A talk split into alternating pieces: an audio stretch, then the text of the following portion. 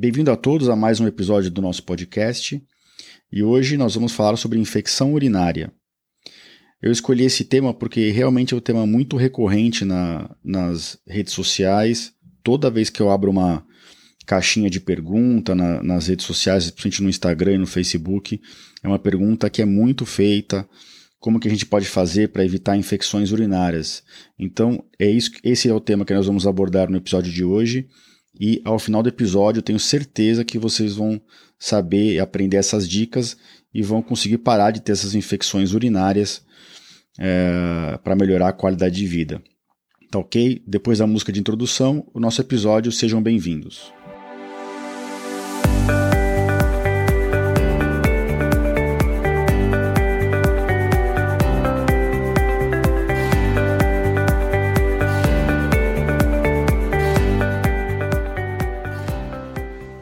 Bem-vindos ao podcast Conversa Aberta com o Urologista. Meu nome é Giovanni Marchini, sou médico urologista formado pela Faculdade de Medicina da USP e serei o anfitrião desse show.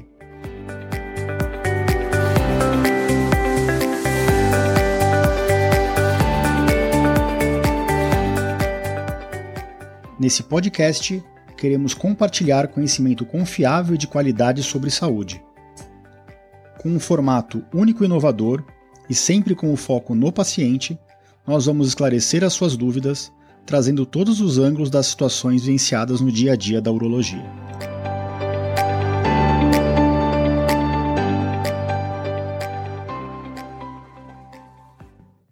Bem-vindos de volta ao nosso podcast. Então, queria agradecer novamente a todo o apoio que a gente tem recebido nas redes sociais, no nosso próprio site e tem sido muito gratificante estar aqui com vocês. Bem-vindos a mais um episódio e que mais uma vez a gente traga informação de valor para que vocês melhorem a, a, qualidade de vida de vocês e daqueles que vocês amam, que vocês se preocupam, que vocês cuidam. Esse é o nosso maior objetivo. E o tema de hoje é infecção urinária de repetição. Esse tema é muito frequente no consultório, grande parte das minhas pacientes do sexo feminino, principalmente, acontece no sexo masculino, mas no sexo feminino, nos procuram por esse motivo. E tem sido muito perguntado nas redes sociais, e por isso que eu resolvi fazer esse episódio, que eu acho que vai ajudar bastante vocês. Então vamos começar.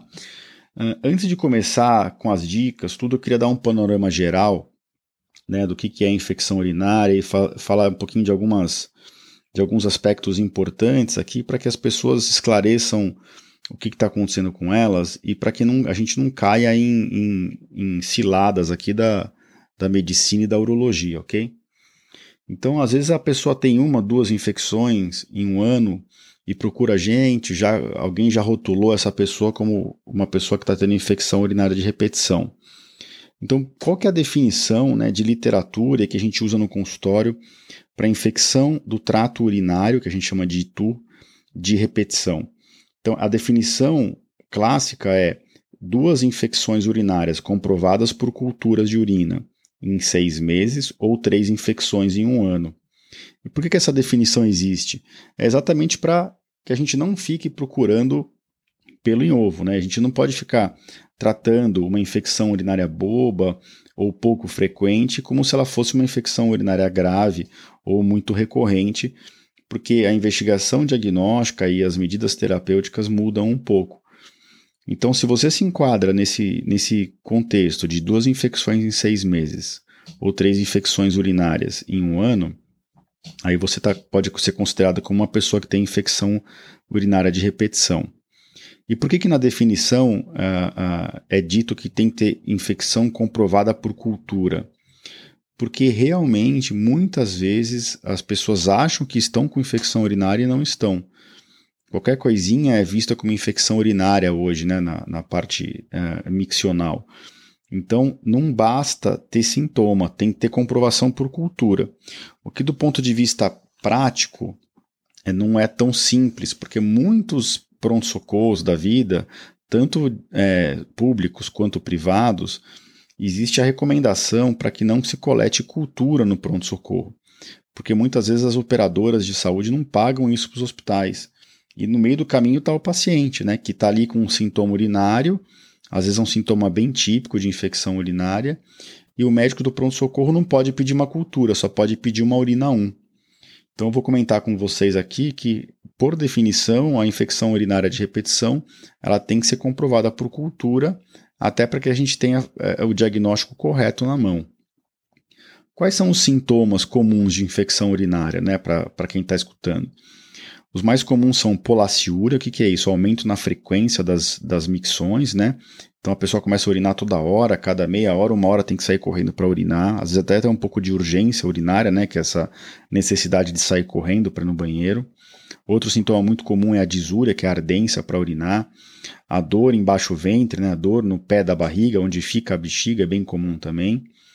Tem tem gente que até evolui, mesmo em mulher, com, dificuldade para urinar, dificuldade miccional, isso é bem frequente. Tem, tem gente que entra em retenção urinária, né? É mais raro, mas é uma, é uma evolução extrema da dificuldade para urinar. Além disso, pode ter sangramento na urina, que a gente chama de hematúria, que já foi motivo de, de outros episódios aqui do nosso podcast. E aí segue uma linha de investigação um pouquinho diferente. E uh, um outro sintoma de infecção, clássico, né, como qualquer tipo de infecção, é a febre.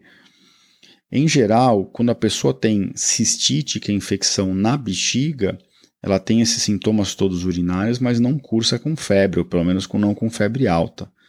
Se a pessoa tem uma infecção urinária com esses outros sintomas e tem além disso dor lombar e febre alta, isso já sugere uma infecção urinária alta que a gente chama de pielonefrite, uma infecção que já está pegando o rim. Então, só recapitulando, infecção urinária baixa, que é a cistite, em geral dá esses sintomas urinários sem febre. Infecção urinária alta costuma dar dor lombar e febre, tá? E aí o tratamento muda um pouco. Muda tanto na investigação diagnóstica quanto no tempo de tratamento. E por que, que eu falei né, da, da, do sangramento da urina, que é um capítulo à parte, e que as infecções urinárias elas têm que ser comprovadas por cultura? Porque muitas vezes a gente vê no, pacientes que vão no pronto-socorro com alguns sintomas urinários e que, na verdade, não tem um quadro clínico tão típico de infecção e acabam saindo do, do pronto-socorro depois de coletar uma urina 1 com um tratamento para infecção urinária. E, e, nós, como urologistas, a gente acaba sendo referenciado para esses pacientes. Então, a gente acaba vendo no consultório que muita gente teve o diagnóstico equivocado no pronto-socorro. E alguns desses diagnósticos são tranquilos de tratar, outros não, né? Então, é importante que quem está com sintomas urinários tenha o diagnóstico mesmo de infecção urinária. E aqui começa a entrar o papel do profissional de saúde, né? Não fique se automedicando para infecção urinária. Realmente, a maior parte das infecções urinárias, ainda mais em mulher, é, são infecções urinárias bobas, baixas, sem nenhuma grande complicação. Mas ficar se automedicando ou medicando em farmácia, às vezes você perde a chance de fazer um diagnóstico diferencial de algo mais importante, tá ok? Então, essa é outra mensagem aqui desse episódio. Né? Você tem que ter certeza que você está falando de infecção urinária mesmo. Então, quais são outros diagnósticos diferenciais que a gente fala, que a gente tem que ter em mente na hora que a gente está tratando uma infecção urinária? Cálculos de bexiga. Então, uma, um paciente masculino, que é mais comum, ou um paciente do sexo feminino, essa paciente pode ter cálculos na bexiga. Então, para quem tem infecção urinária de repetição, além dos exames clássicos de urina 1 e urocultura, é, é, importante fazer um exame de imagem, pelo menos um ultrassom bem feito dos rins e das vias urinárias, para que a gente possa excluir problemas anatômicos e problemas outros de outras patologias, de outras doenças que não têm nada a ver com uma infecção urinária simples ou que estão predispondo a essa infecção. Porque aquelas 10 dicas que eu vou dar aqui mais para frente no episódio, elas servem para quem já fez todo o screening, todos os exames e realmente não tem nada anatômico ou problemático causando a infecção. É uma infecção urinária que a gente não acha a causa mesmo, tá? Então é importante que se faça um exame de imagem para excluir cálculos de bexiga. Outro achado que pode acontecer são tumores na bexiga. A gente está cansado de ver no consultório aqui pacientes sendo tratados com infecção urinária, na verdade eram tumores de bexiga. A semana passada mesmo, nós operamos aqui no consultório um, um paciente um, do meu sócio que tinha mais de 90 anos e estava sendo tratado como infecção de, de urina, e na verdade eram tumores na bexiga. É, isso é muito, muito frequente. outros, outros tumores frequentes de útero, tumores de ovário, massas pélvicas, né? Que estão empurrando a bexiga e dão sintomas parecidos com infecção urinária. Outros, uh, outras patologias que a gente pega, inclusive no, no, nos exames de imagem, são as fístulas urinárias. Então, aquele paciente que tem uma diverticulite, um, aquelas bolsinhas no intestino, em algum momento pode ter uma inflamação e essas bolsinhas romperem para dentro da bexiga. É menos frequente, mas nós, como urologistas, nós temos que excluir isso, tá? Aquele paciente, aquela paciente que tem um prolapso da vagina, um prolapso retal, ou mesmo uma atrofia vaginal, então a urina, na hora que ela passa pelaquela área ressecada vaginal, dá dor, dá sintoma muito parecido e na verdade não é infecção urinária. Uh, ou pacientes uh, que têm bexiga hiperativa, aquela bexiga que funciona em excesso, é, que contrai toda hora sem a paciente estar tá pedindo. Ou aquele paciente do sexo masculino ou feminino que tem a bexiga hipoativa ou com alguma alteração neurológica que a bexiga parou de funcionar direito, ela não contrai mais. E isso afeta o esvaziamento da bexiga. Então, como vocês podem ver, para a gente falar em infecção urinária de repetição, pura e propriamente dita, a gente tem uma série de diagnósticos diferenciais que a gente tem que descartar. E isso se faz, essa, essa exclusão desse diagnóstico se faz uma boa história clínica no consultório, com uma, um bom exame físico e com alguns exames a, a complementares, pelo menos um ultrassom. Em alguns casos, a gente parte também para um exame de urodinâmica. Tá ok?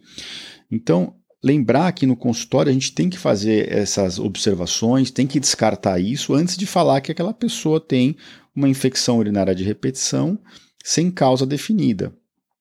Além dessas alterações anatômicas, outra que eu não falei também são os divertículos de uretra, né? São umas bolsinhas que pode ter no canal do xixi, que a gente pega no exame físico. Mas a gente tem que levar muito em consideração as características do paciente. Então, o paciente com diabetes, né? Será que o diabetes está descompensado e isso está predispondo a infecções urinárias? Ou será que ele está usando algum remédio para o próprio diabetes que está fazendo sair glicose na urina, que é muito comum? Né? E isso está predispondo a infecções? Será que esse paciente tem uma doença neurológica, um Parkinson, ou teve um AVC e a bexiga não está funcionando direito? Será que esse paciente usa sonda de uso contínuo, sondagem crônica? Então, na verdade, nem é uma infecção urinária de repetição propriamente dito. Outros dados importantes do, do, da, da, história clínica: será que essa paciente ou esse paciente tem uma incontinência fecal e está facilitando o encontro das fezes com o canal da urina? Será que o paciente segura muito o xixi? Será que ele não toma água direito? Será que as infecções são sempre depois da relação sexual?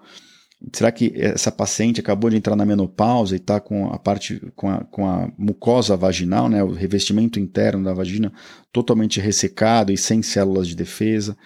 Então, tudo isso a gente tem que rastrear aqui no consultório, né, para que a gente faça o diagnóstico preciso e que a gente trate de forma adequada. Só ficar falando que tem infecção de repetição, olhando o exame de urina 1, isso não é certo. Né?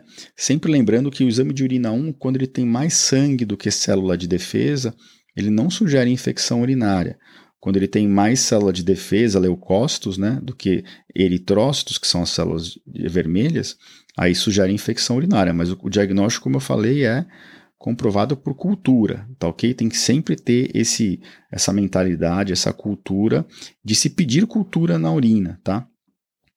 Então, vocês viram que não é tão simples, né? Então, uma vez que a gente excluiu todos esses problemas, todas essas patologias, e que a gente consegue identificar os problemas mais comuns nos pacientes com infecção urinária de repetição, aí a gente pode finalmente passar para o tratamento. E o tratamento aqui se divide em dois, né? Primeiro é o tratamento da infecção urinária na sua fase aguda, quando, a, quando o paciente ou a paciente está em vigência de infecção.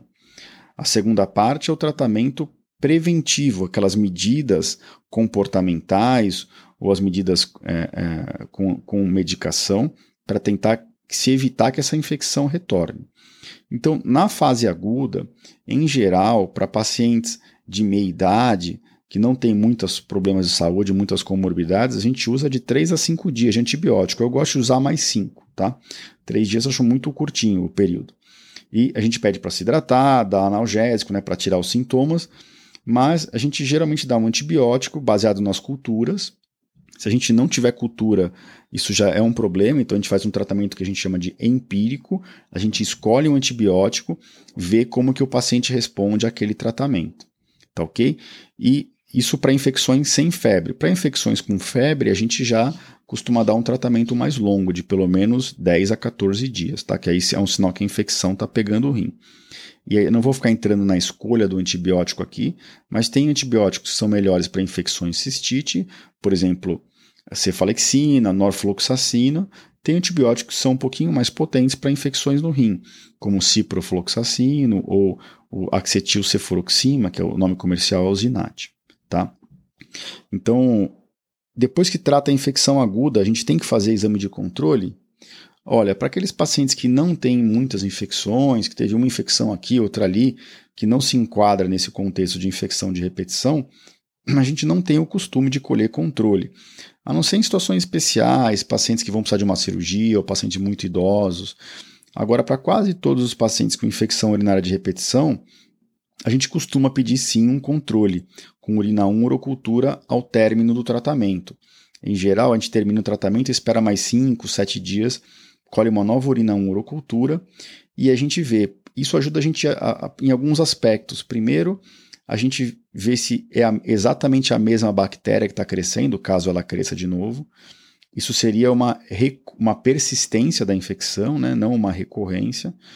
Agora, se vier negativo e depois de um tempo o paciente vier a ter infecção de novo, por outra bactéria ou por uma bactéria do mesmo tipo, mas é, com um perfil de resistência de microbiologia aos antibióticos diferente, aí já não é uma persistência da bactéria, é uma recorrência. E muda um pouquinho a rotina, o, o exercício de, de raciocínio médico.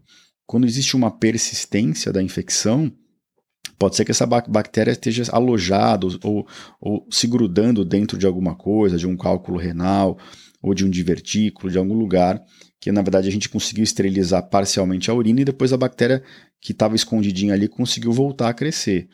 Já se é uma recorrência, se a infecção veio por outro germe, por um germe com perfil é, microbiológico diferente, aí a gente pensa já, né, em, em, não, não pensa tanto nessas alterações anatômicas e patológicas. Tá ok? Então, tendo dito isso tudo, então uma vez que a gente uh, tratou o paciente, é, excluiu formações anatômicas que estão predispondo a isso, cálculos renais, cálculos de bexiga. Aí sim a gente pode passar para as medidas preventivas, né? Que é o nosso grande é, tema desse episódio aqui. Então eu vou passar para vocês 10 dicas de, de como uh, otimizar o, a prevenção das infecções urinárias, né?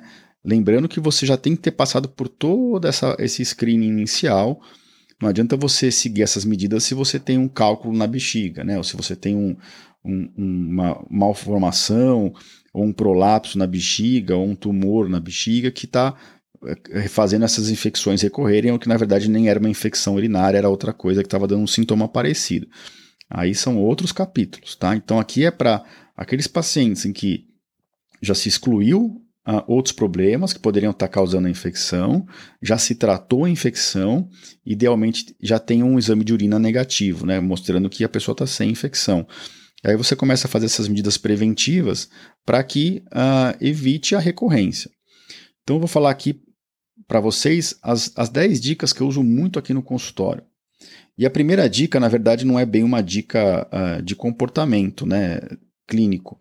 Mas a primeira dica que eu dou para vocês é siga com um profissional de saúde qualificado.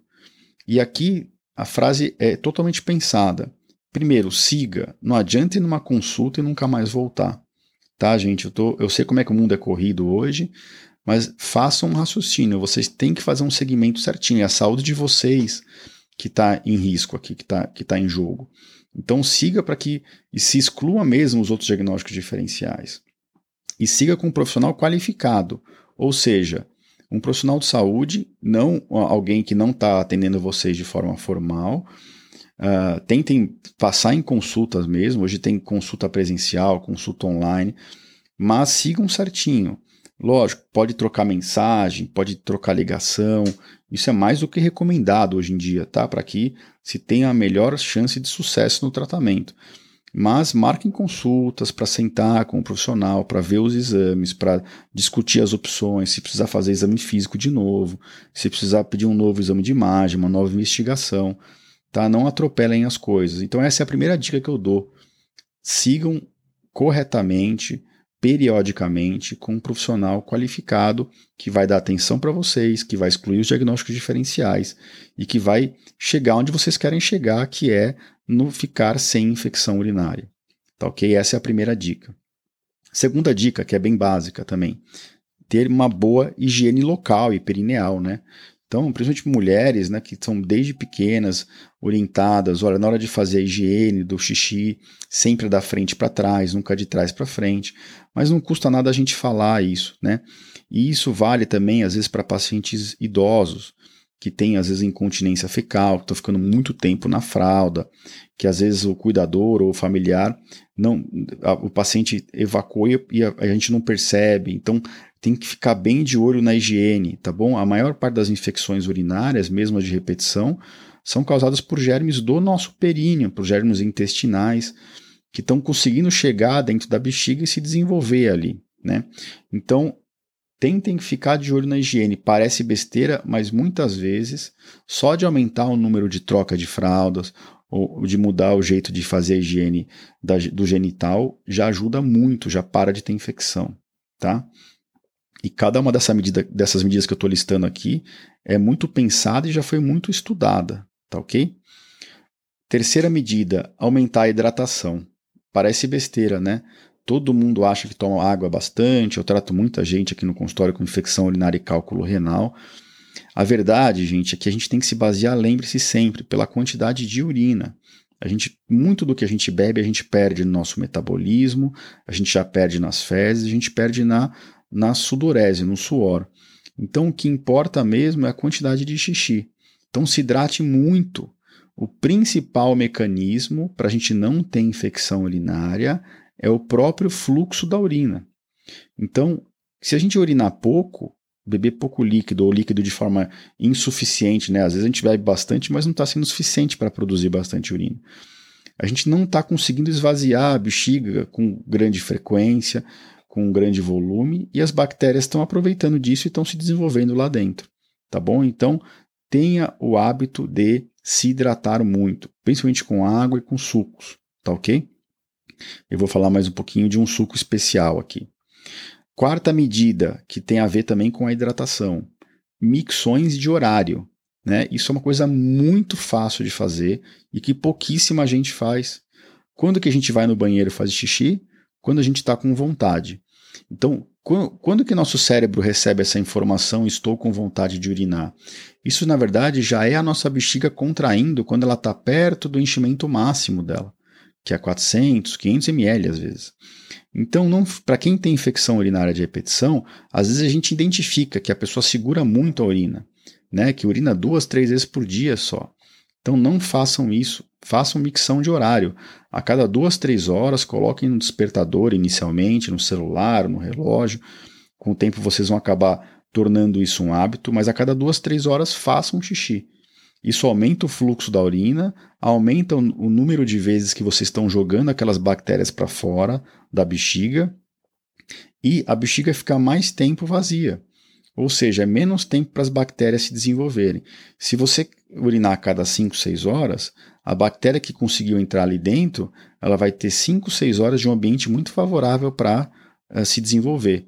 Se você urinar a cada duas horas, muitas vezes a bactéria acabou de entrar, ela já, já é jogada para fora.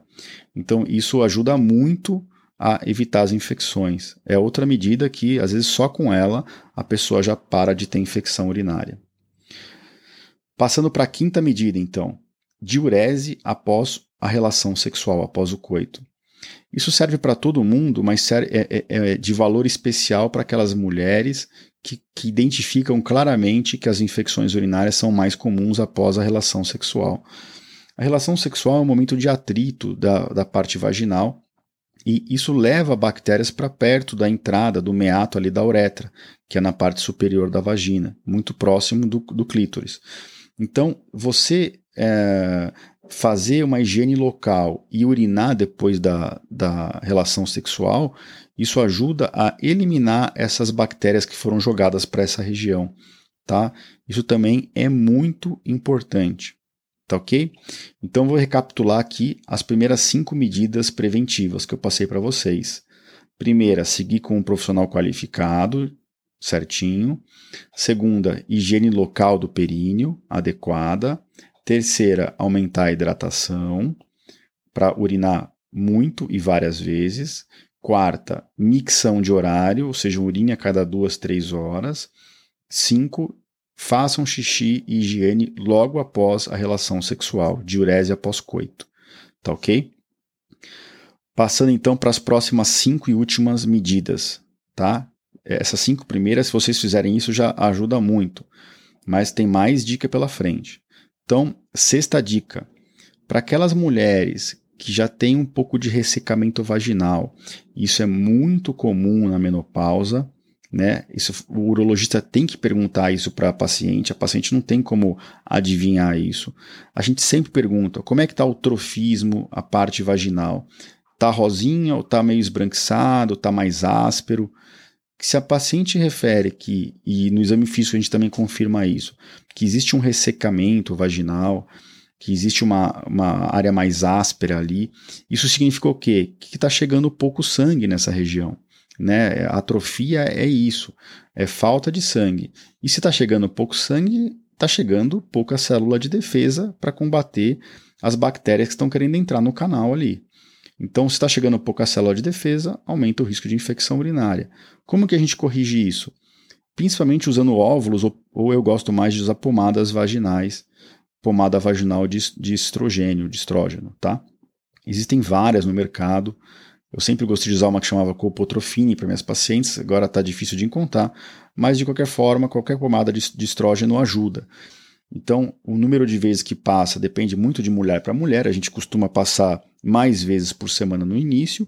E uma vez que a paciente percebe que, a, que o trofismo já melhorou bem, a gente começa a espaçar essa pomada. E nos, nos idosos nas mulheres em menopausa é muito comum esse problema. E muitas vezes essas pomadas resolvem, as pacientes param de ter infecção urinária. Tá ok? Passando para a próxima. Suco ou cápsula de cranberry. Olha, essa é uma medida super controversa. O suco de cranberry tem, existe há muito tempo. E o que, que eu sempre digo para minhas pacientes? A gente não tem uma robustez na literatura que defenda isso.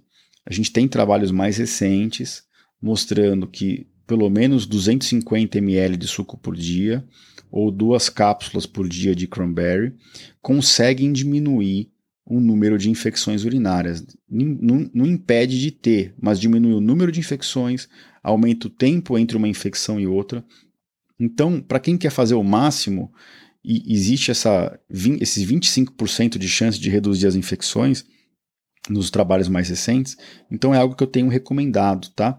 É lógico que eu não recomendo nunca isso de forma isolada. Todas as outras medidas que eu já passei da 1 a 6, a gente está na sétima, eu sempre recomendo. Eu nunca recomendo suco ou cápsula de cranberry achando que isso vai resolver a vida da paciente. Mas é algo que é muito perguntado para a gente no consultório, nas redes sociais. Então eu estou falando para vocês aqui. Eu recomendo sim, 250 ml por dia de suco de cranberry ou cápsula, tá? Tem alguns extratos também, mas é mais difícil de você controlar a, a, a dosagem, então eu, eu recomendo cápsula ou suco e uh, um copo de 250 ml por dia ou duas cápsulas por dia, junto com as outras medidas. E mal não vai te fazer, tá ok? Então, a não ser que você tenha uma alergia ao suco, né, que é uma coisa raríssima. Então, é algo que eu tenho recomendado para os pacientes e que, inclusive, na semana passada me perguntaram isso na, em uma das, das dos meus posts de Instagram. Tá ok? Passando para a oitava medida, e essa aqui é ainda mais controversa do que a, o suco de cranberry, que é o uso de probióticos e de lactobacilos. Por exemplo, o próprio Yakult, né? Alguns trabalhos recentes também, uh, usando alguns probióticos que nem existem no Brasil, infelizmente, mostraram bons resultados, muito parecidos com o cranberry, às vezes até usados de forma conjunta com o suco de cranberry. Então, o uso de probióticos às vezes ajuda a restaurar a flora vaginal Então, para as pacientes que também têm aquele, aquela atrofia, que estão reclamando que está tendo dor no coito, ou que está muito áspera a região vaginal, isso é algo que a gente passa também, uh, um ou dois uh, Yakults por dia já ajuda. Existem outros no mercado, mas eu não entro muito em detalhes, porque eu acho que tem outras medidas que são mais importantes, e eu acho que o suco de cranberry é mais bem estabelecido, por mais controverso que ele seja.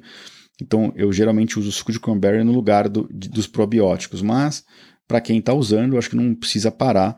É, alguns trabalhos sugerem que eles podem ajudar. Tá ok? Passando para a nona medida, e aqui eu já vou passar para as medidas medicamentosas propriamente dita, tá? Então, a nona medida é o uso de antibiótico profilático pós-coito. E a décima medida é o uso de antibiótico profilático diário, toda noite. E eu vou falar quando que a gente indica um ou outro. Então, para aquelas pacientes que a gente consegue identificar claramente que ela só tem infecção urinária após a relação sexual, a gente passa todas as medidas comportamentais, passa aquela parte de higiene e micção de urese após a relação sexual. Mas se isso não funcionar, a gente pode dar um antibiótico, uma dose baixinha de antibiótico após todas as relações sexuais. A depender do número de relações que essa paciente tenha uh, ao longo da semana, do mês, essa dose acaba sendo bem mais baixa do que o uso diário. O uso diário a gente usa para quando a gente já fez todas as outras medidas preventivas comportamentais, de sucos, líquidos, e quando a pessoa volta a recorrer com as infecções. É, aí sim a gente dá um antibiótico noturno, sempre dá uma, uma dose do antibiótico à noite. Então, para quem não, não, não consegue é, delimitar claramente que é pós-coito as infecções, a gente dá o antibiótico diário à noite. Tá ok? Então eu vou recapitular aqui as medidas de 6 a 10. 6. Uso de pomada vaginal de estrógeno. 7. Suco ou cápsula de cranberry. 8. Uso de probióticos e lactobacilos. 9. Antibiótico profilático somente após as relações sexuais. E 10. Antibiótico profilático uma vez por dia à noite. A escolha do antibiótico e o tempo de antibiótico também varia um pouco na literatura, tá? Em geral, a gente costuma fazer a antibiótico profilaxia por 3 a 6 meses, depois a gente tenta suspender isso. Em geral, a gente usa a macrodantina, que é a nitrofurantoína, ou Bactrim, ou a cefalexina, e mais recentemente tem a fosfomicina, que é aquele que é em pó, né? Uh, aí, na verdade, não precisaria nem ser uma vez à noite, seria uma vez por semana, mas eu uso pouco isso, tá? E, lógico, a gente usa um antibiótico que dá menos sintoma para o paciente, esses antibióticos são menos chatos de usar, e é claro que a gente se baseia também por culturas anteriores, né? Não vou dar macrodantina, que é um que eu uso muito, para uma paciente que todas as infecções urinárias dela foram resistentes à macrodantina. Então, a gente adapta um pouquinho de acordo com a cultura. Tá ok? Então, acho que essas é as mensagens que eu queria passar para vocês. O episódio ficou até um pouquinho mais longo do que eu esperava, mas a ideia era exatamente trazer todas essas medidas e isso é exatamente o que eu faço no meu consultório, tá? Eu estou revelando para vocês aqui o que é a minha prática clínica. Eu não faço nada de diferente disso. A única a, a mensagem importante é que eu sigo muito bem os meus pacientes e a gente tem um alto índice de sucesso em parar com essas infecções e a gente sempre discute todas as estratégias em conjunto com o paciente. Tá ok? Mais uma vez eu queria agradecer a todos que ficaram com a gente até o final desse episódio. Eu espero que vocês tenham aproveitado essas 10 medidas. Isso vai estar também dentro do meu site no www.ourologista.com.br barra podcast barra episódio 19 todos os, o, tudo que eu falei aqui no episódio vai estar tá lá dentro do texto, se vocês quiserem recapitular. Se vocês quiserem deixar mensagens no meu Instagram ou mesmo na minha página do, do site, fiquem à vontade, a gente responde o que for para responder e a gente não deixa ninguém sem uh, assistência. Mais uma vez, obrigado. Queria agradecer a todos. Quem puder deixar uma nota e uma boa recomendação no podcast da Apple, do iTunes isso faz muita diferença para a gente no ranqueamento e a gente está aqui para cada vez ajudar mais pessoas que às vezes não têm acesso a, a, a, aos médicos. E esse é o nosso objetivo: que vocês ganhem conhecimento, trazer valor para vocês, para que vocês fiquem mais bem informados, discutam melhor o tratamento com os profissionais de saúde e consigam ajudar melhor a saúde de vocês e dos seus familiares. Tá ok? Então a gente se vê na próxima semana. Um grande abraço a todos.